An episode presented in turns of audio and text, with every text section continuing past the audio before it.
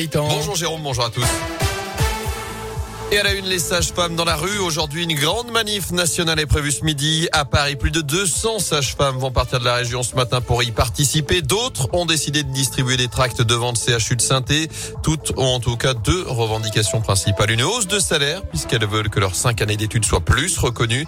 Et elles vont aussi et surtout demander des créations de postes dans les hôpitaux et les cliniques, car aujourd'hui, les effectifs sont clairement insuffisants, selon Pascal Ressouche, la représentante de l'Organisation nationale des syndicats de sages-femmes en Auvergne-Rhône-Alpes. Nous, en tant que sage-femme libérale, on, récupère des patients qui sortent tôt. C'est des choses qui n'ont pas été expliquées euh, correctement euh, par manque de temps. C'est très compliqué et pour nous et pour les patientes.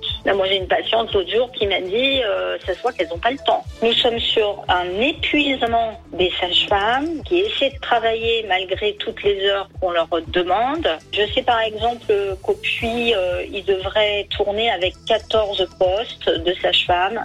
Et actuellement, ils tournent avec 7 postes. Et les sages-femmes libérales demandent aussi à pouvoir assurer le même suivi pour toutes leurs patientes, qu'elles soient enceintes ou non.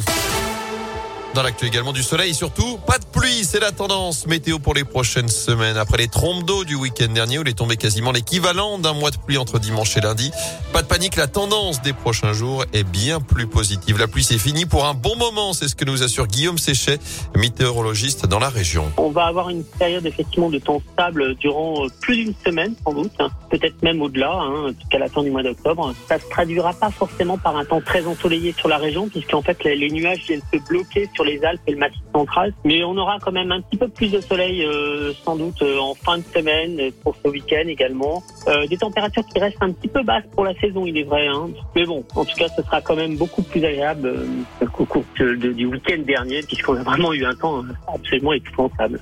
Et attention aussi, un vent du nord qui viendra donc abaisser parfois le mercure dans la région. On fera un point complet sur la météo à la fin de ce journal.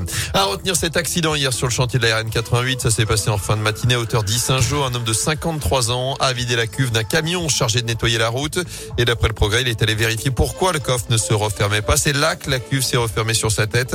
Ses collègues ont finalement réussi à le secourir après plusieurs minutes d'effort. Il a ensuite été transporté à l'hôpital de Firmini pour des plaies au visage. En bref, ce coup de pouce, le prêt à zéro est prolongé un an de plus jusqu'à la fin 2023. Annonce hier de la ministre du Logement Emmanuel Vargon. Les conditions de ressources pour y accéder sont maintenues.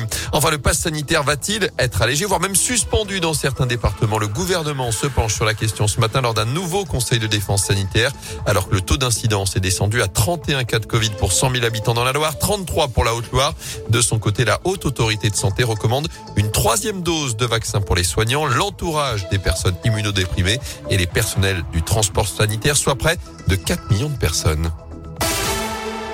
En foot, l'heure des retrouvailles pour la première fois depuis la demi-finale du Mondial 2018. L'équipe de France affronte la Belgique ce soir à Turin. Euh, demi-finale cette fois de la Ligue des Nations. C'est à partir de 20h45. Le vainqueur rejoindra l'Espagne, vainqueur de l'Italie hier soir. Score final de buts Enfin en France, la Ligue tape du point sur la table. La commission de discipline a décidé hier d'infliger un retrait d'un point avec sursis pour Lens, Lille et Marseille. Conséquence des incidents survenus ces dernières semaines dans les stades.